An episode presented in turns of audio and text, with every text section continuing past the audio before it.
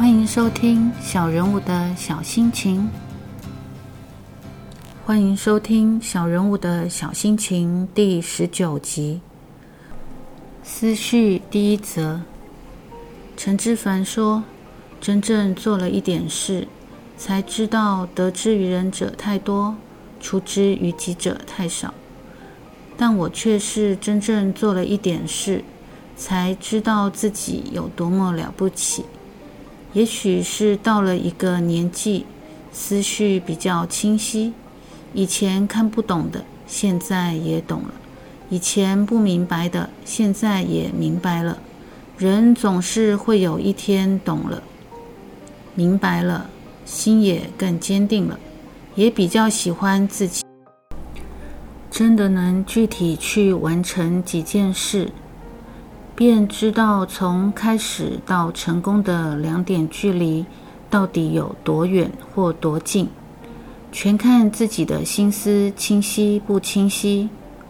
看明白了，心便坚定了；心坚定了，便走得稳了；走得稳了，便不受外界干扰了。两点的距离势必也就短了。思绪第二则。最近认真的看了简真的《微晕的树林》，简真的文字颇令人共鸣。虽然所写的都是生活琐碎事物所见所感，但几经思绪的千回百转，竟也流露出不凡的体悟。就书中所说。灵感是需要时时保持在备战状态，竖起全身的感受能力，感官体会，在感知间来来回回，每一瞬间都能用文字将它记录下来。阅读和写作是脱离不了关系。我无法经历百种人生，但借由阅读，可以观览众生。我们接受作家们的人生阅历和体悟，进而成为滋润心灵的养分，使心灵更丰富饱满。希望有朝一日，自己的文字饱满度也能像简真一般，足够去滋养别人的生命。思绪第三则：每天经过的路途，在四季变化中。可以欣赏不同的风景。四季中最喜欢春天冒新芽，秋天染红的叶。离家不远处都有好风景。曾经住家附近有一排树，一年四季皆有不同的风景。叶子随着季节变换颜色。路过时，行以注视里，已成为每日的习惯。